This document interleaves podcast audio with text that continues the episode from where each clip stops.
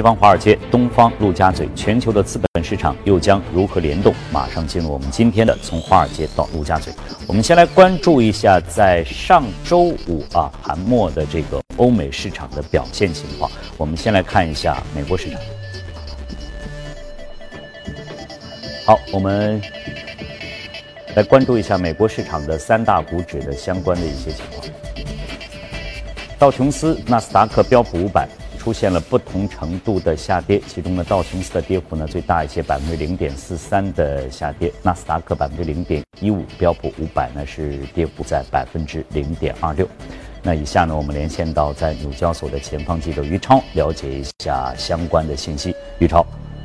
周五美股一转，昨日的涨势在今天表现震荡下滑，大盘整体呈现疲态。道指在接近收盘的时候下跌超过八十点，其成分股中沃尔玛贡献了最大的跌幅。这家零售商的股价在昨天周四交易中创下了历史新高，原因是其季度业绩表现强劲。标普五百指数下跌百分之零点二，其中的公共事业股和信息技术股表现是最差的两个板块。美股今天的走低，整体主要是由于华尔街对税改前景的担忧。在美东时间周四的时候，美国国会众议院以压倒性的票数通过了税改议案。目前焦点自然转移到了参议院。然而，税改计划要在参议院通过该议案却并非易事，因为共和党在参议院一百个席位中占据五十二席，所以要通过税改不能超损失超过两张共和党议员的赞成票。在实行更严格预算框架的基础上，同时还要安抚财政激进派和保守派。而在今天早盘期间，美国财政部长 m u t i n 表示，他预计共和党的税收改革法案将会在今年圣诞节前交送特朗普总统签署。分析师总结评论，税改是目前市场上最主要的宏观推动力。至今年年底前，税改是否会最终通过，投资者现在普遍持有谨慎乐观的态度。美元在今天由此也是受到了影响，并且感恩节将至期间，未来一周利好的美元的因素非常的有限。那么，此外，今天通俄门调查的进展也是对美元造成了打压。经济数据面，周五美国商务部报告称，美国十月的新屋开建数字跃升百分之十三点七，达一百二十九万；十月的营建许可上涨百分之五点九，达一百三十万。个股方面，特斯拉推出了两款新车，分别是自动驾驶电动卡车和新款跑车。卡车货运企业 JB Hunt Transport Service 在今天表示，已经预定购买了多款特斯拉公司的电动卡车。同时，沃尔玛也表示，已经预定了十五辆特斯拉的新款电动卡车，以作为试验。特斯拉的股价今天也是受到了助推作用，截至收盘上涨百分之一。二十一世纪福克斯股价今天上涨超过百分之六。美国有线电视 Comcast 有意收购迪士尼，想要从二十一世纪福克斯那里收购的资产。如果 Comcast 今真的是对二十一世纪福克斯资产发起收购，那么也会面临着跟迪士尼一样的监管问题。有消息人士在今天表示，据。道琼斯报道，Verizon 通信也有意收购同样的资产。那么，受到此消的此消息的影响，助推了今天二十一世纪福克斯的股价走高。好的，主持人，谢谢我们的前方记者。我们再来看一下欧洲三大股指的情况，也是出现了不同幅呃不同程度的这样一个下跌啊。英国富时呢跌幅最小一些，微跌了百分之零点零八。呃，其次呢是法国 CAC 四零是百分之零点三二的跌幅。德国 DAX 是百分之零点四一的跌幅。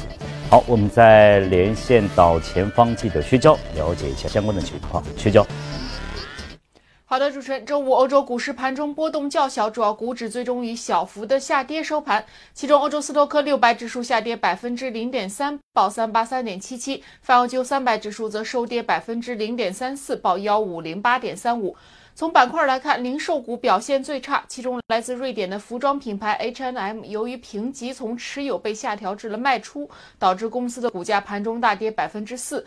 与此同时，媒体板块则涨幅明显，受到了美国通讯公司 Comcast 有意收购二十一世纪福克斯部分资产的新闻影响，英国天空电视台的股价一度上涨百分之三，领涨欧股。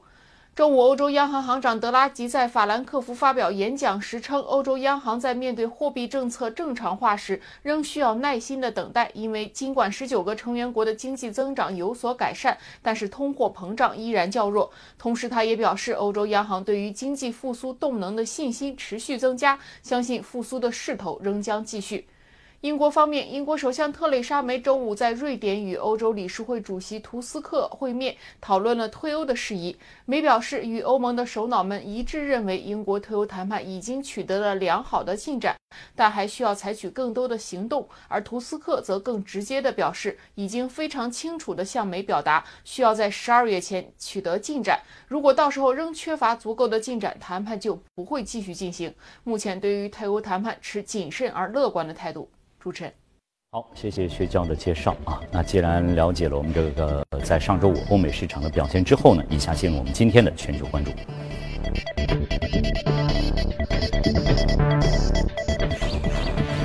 好，今天呢，我们将和秦毅秦总呢一起来关注一下标普五百细分行业的这个指数的表现情况。对，这个是到了我们告快年终总结的这样一个阶段了吗？啊，是啊，这个。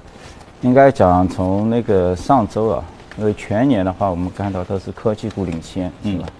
基本上是放 FANG 这些，Facebook、阿里巴巴是吧？这个。但是呢，我们看到到了周五的话，那么这个是出现了一定的那个变化，是吧？一些传统的复苏了，零售啊，其实之前的话，我们在周三左右的话，也看到了，像沃尔玛特也涨了百分之十，啊，也创了一个阶段的一个新高。所以到了那个礼拜五的话，我看几乎从，特别是那个美股的一些体育的一些服装板块，休闲体育啊，休闲体育啊，连续幅度也非常大，是吧？像那个 Foot Locker 啊，这个涨幅都在百分之二十八，就 A N F 也在百分之二十四，是吧？包括 Nike 啊，全部在全线在上涨。我们能探究一下其中的这个原因吗？或者此前我们涉及到这个它相关的话题，做过一些预判吗？对，我觉得就是说。主要的话还是他们大幅度，今年的话，其实在周五之前，其实整体的一个零售，包括一些体育服装，他们的表现都不是很好，嗯？那么很多跌幅的话都百分，包括 Nike，突然一下出来了，还是对啊，我觉得这个也是蓄量的蓄也是市场也在争论，就是说今年所有市场的光环都是给科技股给抹抹掉了，是吧？那么就是大家都只都只知道有科技股。但是呢，这些传统的这些品牌商日子也非常难受，而且股价很多也跌了百分之三十、百分之四十，是吧？那么在这个点，我觉得很重要的就是进入到十一月份，其实也进入进入到一个冬季，就像我们上海，那么周六周日的话也非常的寒冷，嗯，美国的话也是这样，是吧？他们从进入到十一月份进入到冬季之后，特别是西北部的话，这个天气非常寒冷，据说也是二十六年以来第七大。都是一个寒冷的一个季节，所以的话，我们看到整体的一个呃商场啊，shopping mall，他们的一个客流量还是不错的，就是他们还在同比还在下跌，因为毕竟像 Amazon 这些电子商务还在冲击嘛，但是它的一个跌幅的话是明显的放缓，已经到百分之一的左右，所以在这个时点的话，又到了一个财报季。任何一个成本控制啊，或者一个 margin 的一个有一定的一个改善啊，都会推动他们的一个股价有一个正面的一个影响。因为毕竟到了十二月份，购购物的黑色星期五都马上全部要集结到，是吧？那也在烘托，是吧？所以能够看到像昨天的话，整体那个标普的一些标普一千五百的一些零售的。一些品牌指数的话，整体上涨了接近百分之六，是吧？这也是一个今年以来一个最大的一个涨幅。嗯，啊，这个会不会也跟刚才您提到了一个黑色星期五，啊，包括一些它的这个到年终的这样一个打折季，或者说它这一个促销的一些一些手段的一些使用上，嗯，会不会也带来一些给他们这个这个整个的业绩显得稍微是亮丽一些？那当然，我觉得还是主要是一个板块的一个轮动，就是在这个点，就是包括我们刚刚也说到那个特斯拉，是吧？那个，因为特斯拉的话，虽然它在它发布了两款，包括它的一个重卡，包括它一个 Roadster 是吧？的最新款的体育的一个跑车，就是，但是呢，你去看整个一个抛空，抛空还是蛮大的，它有百分之二十四的流通盘都是抛空的，而且是对冲基金，特别是幅度非常大，是吧？就是，就是，就是你有一个很好的一个 brand 的一个科技或者一个很时髦的一个商品，但是呢，最终投资者要兑现。你必须要拿出你的量产，你必须要有这个正常的一个现金流，因为现在特斯拉还是一个还是一个 cash 一个奔的一个状态，是吧？所以，我我不知道你有没有去看那个它的那个电动车，我觉得还是电动卡车，啊，我看过这个电视上的这个这个新闻的这个相关的报道，介绍的也是比较比较详细的。对，呃，我看过它，但是从外形来讲，啊，显然还是这个挺炫的这样这样一种一种一种感觉。我觉得呢，最终还是就是你在美国的话，就是说你说你一个科技最终。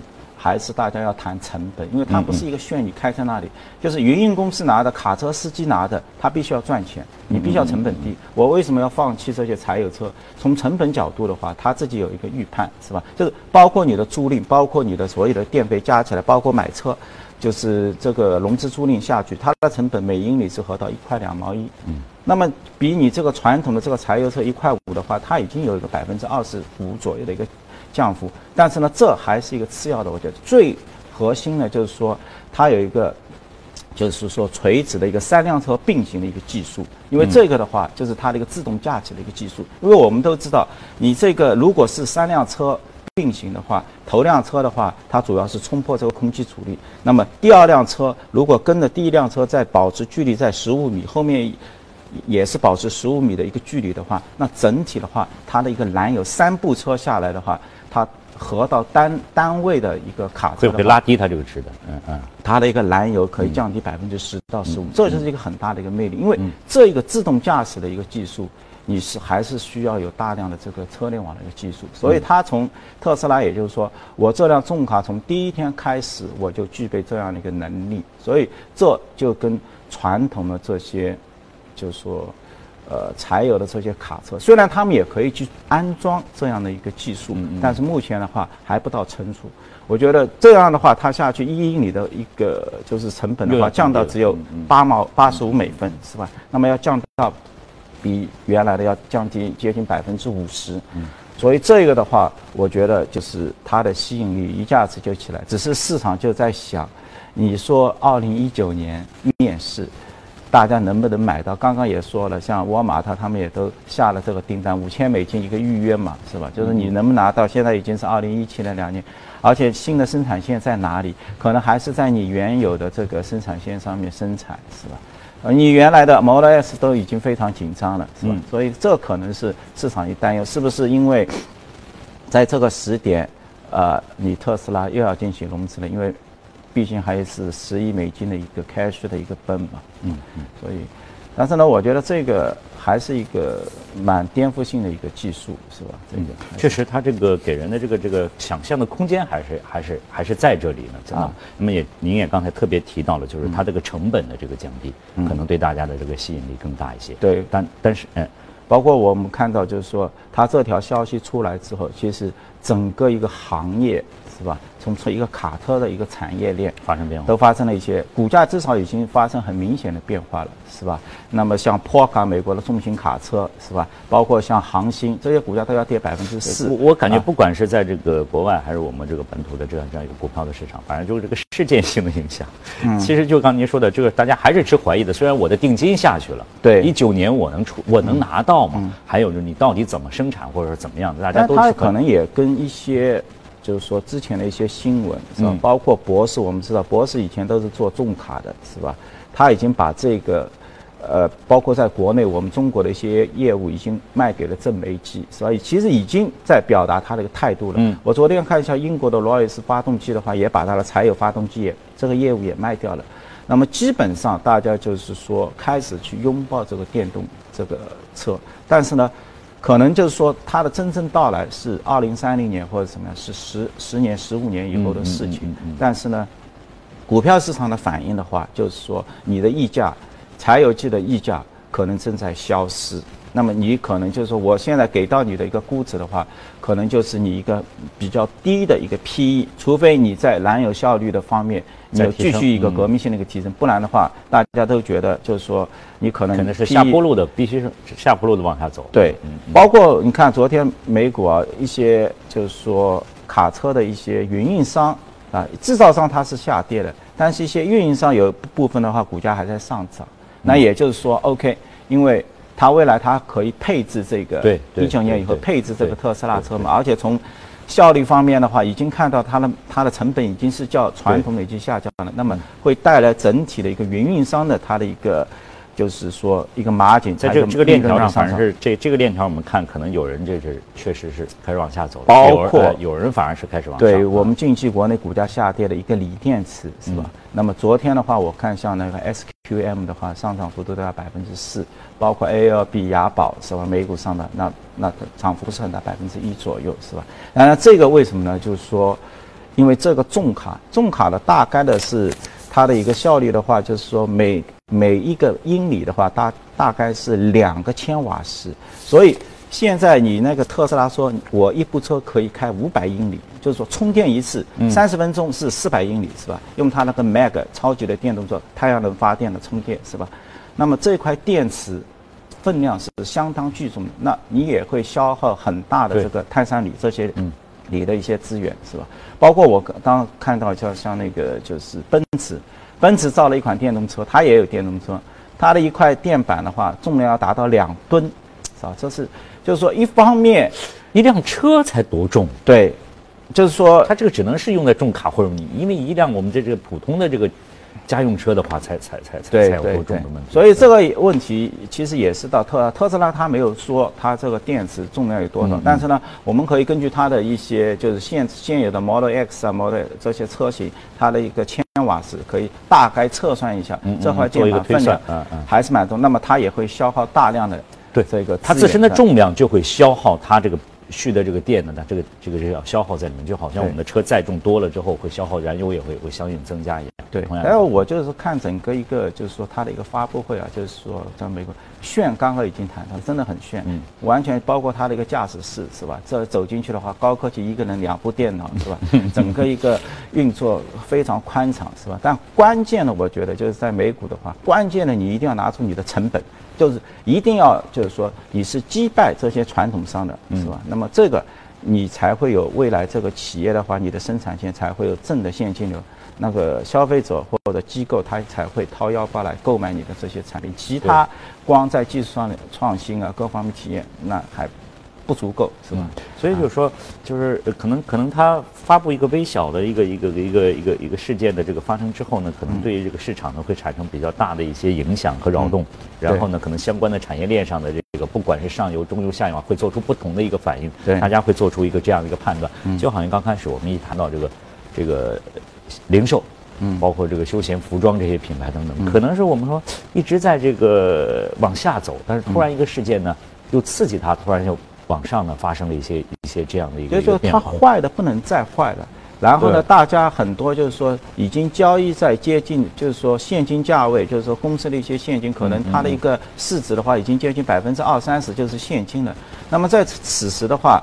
那么又低，那么批你又在赚钱，那么这个会有一个触发点，就是会出来。当然，我刚刚看到周五的话，包括巨头，包括阿里，是吧？刚刚宣布就二十九亿投的那个高新零售，是吧？我觉得就是说，巨头还在继续的一个布局，是吧？互联网继续往线下去布局。对。但是呢，原有的这些线下的一些品牌的话，它也在反击，做一些线上的一些销售各方面。就是此时就是看大家，就是说。达到一个什么样的一个平衡点，是吧？就是说这个也很重要，因为你的互联网这些零售，我昨天看像 Amazon 的话，估值现在最高的话，就是市场上已经告给到将近两千美金，就是给他的零售业务到六千亿，是吧？包括给他的那个 AWS 云端的业务有两千多亿美金，所以这个的话一下子就打开了大家的一个思想的一个空间，就是包括对国内的京东啊，包括。像阿里啊，就是说继续可能，因为阿里超过，我觉得在零售这个业务超过 Amazon 是指日可待，是吧？这个是完全可以想象得到的，是吧？那接下来这些估值啊，各方面大家还是啊，有关这个呃线上和线下结合的这个话题，可能在稍后我们要设计的这个实体店的过程当中，可能也会涉及到啊。好，我们下面呢再来关注一下隔夜美股的具体的表现，来看一下移动美股榜个股涨幅榜。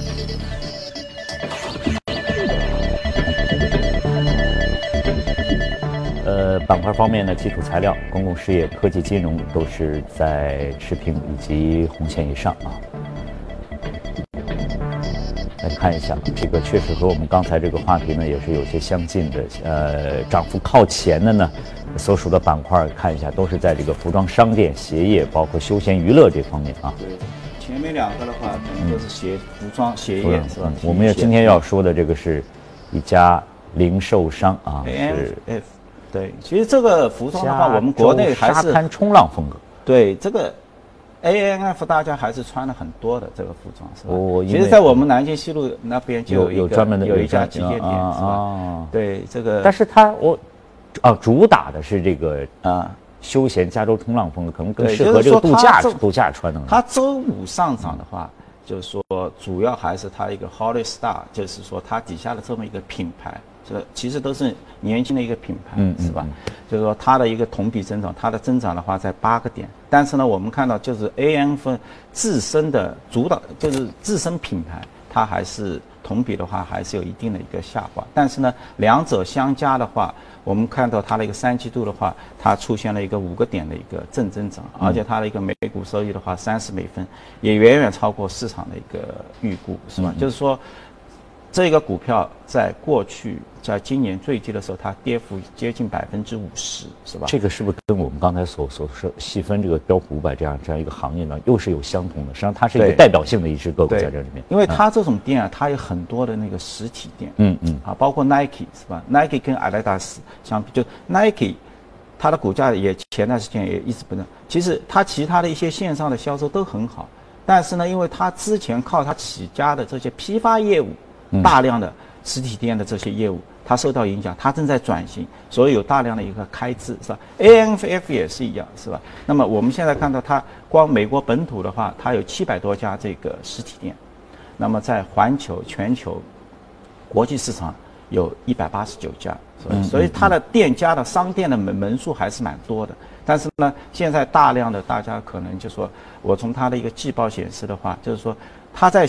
它在整体的一个实体店的一个收入，它的一已经是一个平稳，甚至有一些负增长。嗯嗯。但是它的一个在线直销规模，它其实还在不错。现在直销的话，大概是占到百分之二十四，然后在线的话，它有百分之十一的一个增长。而且这个在线里面，这个流量的增量，基本上三分之二都是来自于它那个 mobile 手机嗯嗯订单。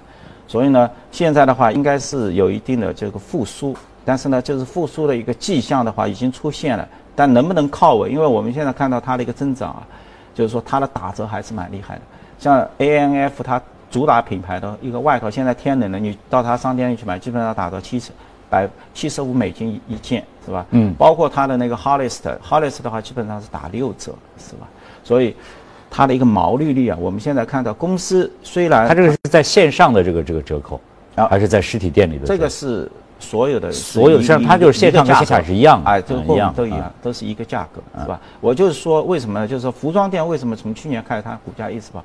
就是说，他们的一个折扣很厉害，毛利率始终受影响。从我们今天看 A N F，虽然它股价昨天是涨了百分之二十多，但是它的一个毛利率六十一点三的毛利率同比还是下降，说明它的一个折扣很厉害。而且到了四季度的话，我们看到它的一个库存。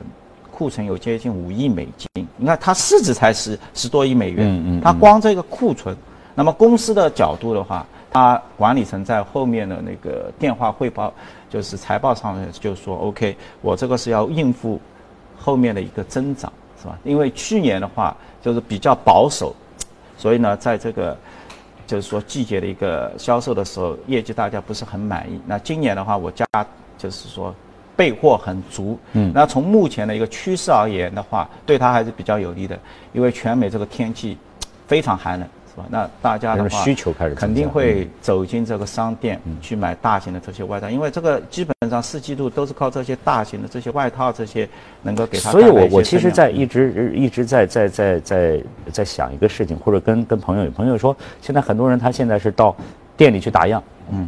然后呢，在网网上来购买。我说你既然都去到店里了，为什么为什么不会购买？他们他提到了一个，有可能是一个价格问题啊，还是个其他方面的各个问题，或者他就喜欢，哎，我就是觉得能给我送过来，我我不用提溜着他去去到处去去去走，就可能每个人的想法没有。但是现在我们既然说价格都完完全全是一一样的话，对，如果我们去那个 A N F 是吧？因为我当初去那个美国的时候，我也进他的一个实体店是吧？就是说你进他的店。还是一个享受，因为他的服装基本上都是修身的或者热辣的，是吧？而且从店内的这些呃装饰啊，包括你的试穿各方面体验还是相当不错。对，所以我们现在就是说一种体验性消费，这很重要，这是这是很很重要的。但是如果说在网上的话，可能你拿过来之后。呃，不一定能感受到你到店里的这种，因为这个服装啊，它就是一定要你去试穿。为什么女性她就是说很难，就是说你最多是买一些内衣，就是说这个一定是你要对着试衣镜，嗯，你要不断的去试着去搭配，是吧？所以这个还是会长。当然就是看企业自身，就像 A N F 一样的，就是说周五涨，我觉得还有一个因素就是我们投资者欣喜的看到，从它三季度开始，它的一个现金流已经在，就是公司的一个净现金已经在增加了，就是说它。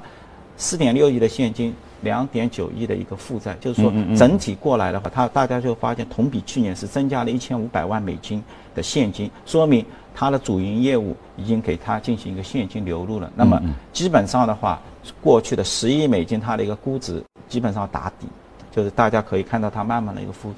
同时，它这个品牌是完全针对一个年轻人的一个品牌，就是朝气蓬勃的。所以现在十几亿的一个估值的话。大家很容易想到，就是现在包括像 Amazon，它现在也开始介入到一些 T 恤或者一些服装的一些领域，是吗？那么接下来它是不是一个可以被并购？因为它的牌子很小，而且这个牌子其实在美国的话知名度也很高，历史也很悠久，在包括在中国在日韩一带都非常整个全球将近千家店，对，千家店。一年销售收入三十五亿美金，市值十亿美元。我觉得在这个时候的话，大家还是给这些巨头的话，还有还是有可能去有一个并购的一个可能。好，这个大家如果感兴趣的话呢，具体店呢我也不知道。刚才秦总倒是提醒大家了，在这南京路就有，对，很多可以去看一下啊。好，那么异动股的内容呢，我们先聊到到这里，稍后呢您将看到以下这些内容。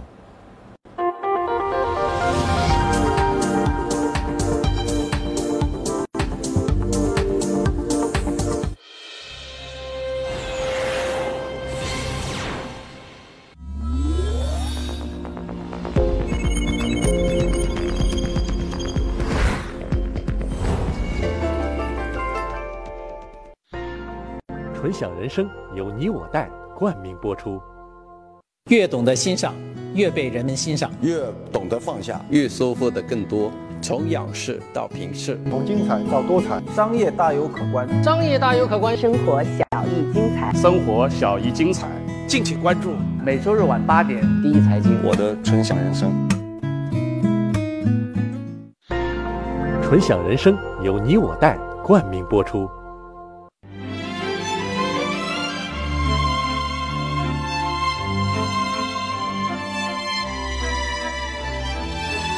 跨越三个世纪的经典，老凤祥。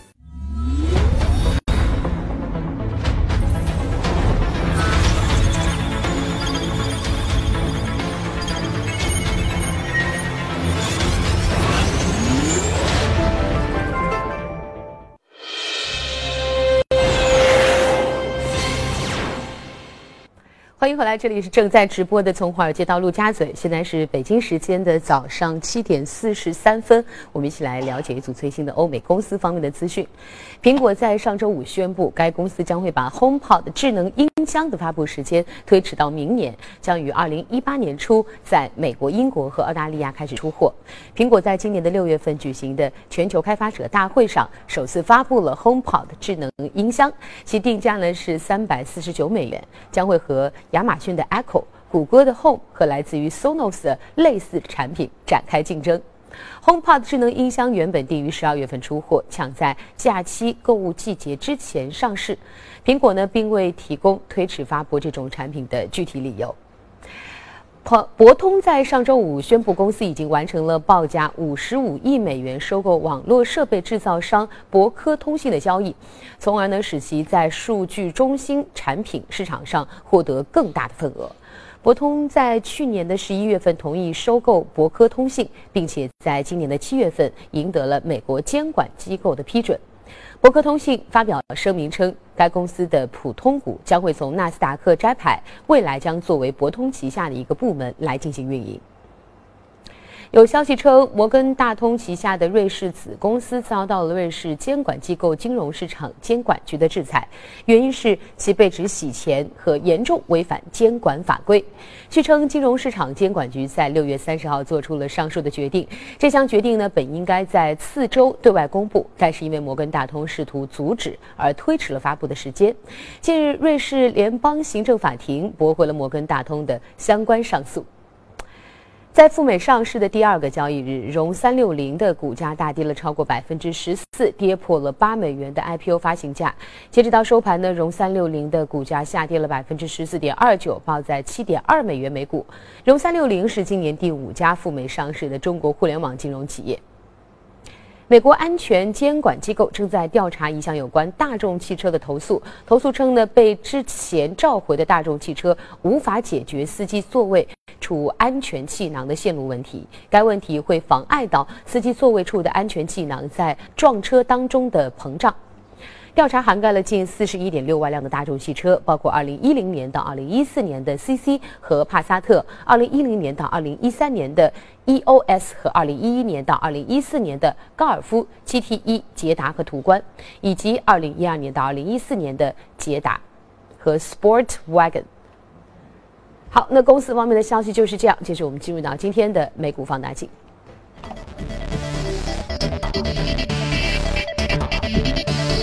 这个公司的消息之后呢，我们再来关注一下今天值得关注的美股。我们看一下啊，罗斯百货，这个应该说对于很多这个喜欢购物的或者这个，呃，出去过到这家应该是比较熟悉的啊。百分之九点九九的这个涨幅，七十二点二五。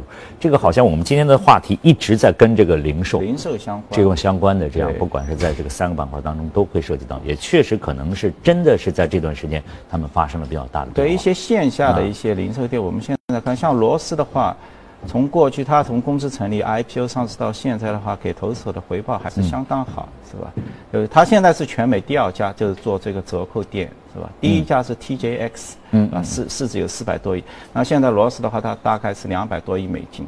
你去看它整个一个销售的话，就是相差利润率也接近百分之九。是吧？那它这个作为一个实体店，它受的这个线上的电商的这样冲击大不大呢？那当然，它也它有它自己的一个业务嘛。我就是说，就是说，它底下分两块，一块的话就是说是服装，还有一块是家具，D D for 那个家居连锁，是吧？那么这个店的话，就是对于很多中产阶级一些女性而言，就是 Dress for Lady 它的这一个品牌的话，就是这个目前而言的话。在网上能够给他们提供的一个选择，可能不如像 Ross 给他们提供的那么多，所以，所以他这个业务的话，我们看到它一直不断的在进行增长，这也是公司在处在这些互联网巨头在竞争的时候，你去看它整体的一个就是公司的一个销售的一个增长，它每年都可以有百分之七到百分之八左右，这个增长来自于什么，是吧？一个来自你一个同店的一个销售。这是整个一个零售里面很重要的一个指标，是吧？就是同店销售代表你的一个效率，那代表我我给你的估值高，就是要看你的同店销。那么它这个公司的话，每年有百分之三到百分之四左右的一个同店销售的一个增长，说明在效率、营运方面、库存啊、存货周转率啊各方面，这这个指标已经告诉我们已经非常好了，是吧？那么第二个的话就是看看你的一个新开店，那么你现在还具具不具备？可以新开，就现在的话，罗斯百货在全美的话是有一千四百家，包括它的一个滴滴的话是两百多家，两百一十三家。从公司后面四年到五年的一个规划的话，一个是要增加到两千家，还有的话是增加到五百家。所以的话，这样每一年新开，我们看到二零一七年的话，你看很多实体店都在关门。对。对，它在增加，所所以我就它全年增加了八十八家，所以非常想探究，就是它到底有个什么样的一个经营的策略来应对在这样一个，我觉得还是一个差异化竞争嘛，这样是吧？这在全美，在美国的话，你还是要找到，就像很多其他的那个 J C Penney 啊或者 Macy 啊这些，他们可能是在说。是吧？但它这个店它还不断的在增长，是吧？你八十八家店的话，相当于按照它现在总数的话，一年有增长了百分之四左右。就你原来内生是增长也是，同时在新开，但新开里面呢，我我们也知道，就是说这里面也有差异化竞争。是吧？就是作为一个投资者，就是你能够新开店，还要看你这个新开店的你的一个经营效率的一个转化。你的特点或者在哪里？就是从从公司的我看它的一些 PPT 啊，一些包括一些经营数据看，就是它的效率还是非常高的。就是我新开一个店，基本上在一年之内，它的经营效率可以达到老店的百分之六十五。那相当于的话，就是它能够。就是说，虽然增长了四个点，但是呢，六十五有两三个点能够这个增长率能够 cover 出来，加上原来的同店销售，所以的话，保持公司。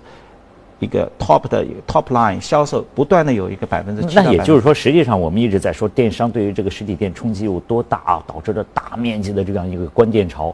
实际上就是说，如果说我们的经营者，我们的这个这个理念能发生一些变化，我们实现一些差异化的去这个竞争去经营，那么实际上我们完全能够应对现在这种情况。对，包括包括像那个美国的 Costco 是吧？就是这样的一个实体店，你到现在开起来的话。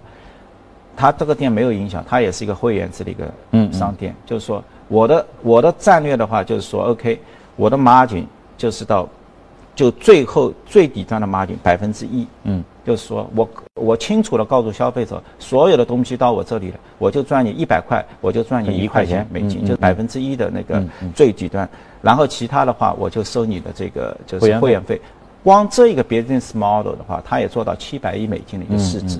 那因为你在美国你也知道，大家就是要便宜，东西就是要有竞争力。那他通过这个方法实际上是增加了客户的一个粘性。我我粘性就是我的毛利率我可以降到十一个点呀。嗯嗯。因为在很多时候不是说所有的东西你买的都要放到家里，你你买放到家里，你相信我们现在家里的这个门房间门口的话，可能。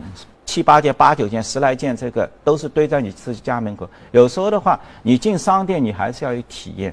因为人毕竟是有一个猎奇的本质，就是说你到商店不是说你还得想看到一些新鲜，就像 Costco 这种商店的话，我就猎奇，我很多好的东西我藏在某一个地方，满足你这个消费的欲望，就是 OK，你又花了一个很低的价格，因为所有的商品在我这里，我的毛利率就是百分之十一，这是铁定的规律。进来告诉你，所有加价我就十一，而且我因为我有一千两百亿美金一年的销售的这个采购的一个规模，一定是最低价，然后加十一个点的毛利。去掉人员，去掉租金，最终我是赚 one percent 的，所以它也会有很大的一个竞争力。而且的销售我们都知道的，不需要五万件、七万件一个 SKU 的这个商品，可能就集中到两三千件，就是能够制定你这个公司是否能赚钱，就是靠这么一点商品，是吧？嗯嗯。所以我觉得这个实体店跟这些巨头这些。战争还有的竞争，就大家还有很 多大家还有在在融合在交汇的地方。刚才我们也提到了，比如像像一些呃网上的电商，它也在往往往线下在在走，而线下的呢也在也在往上走。我前两天就听到有关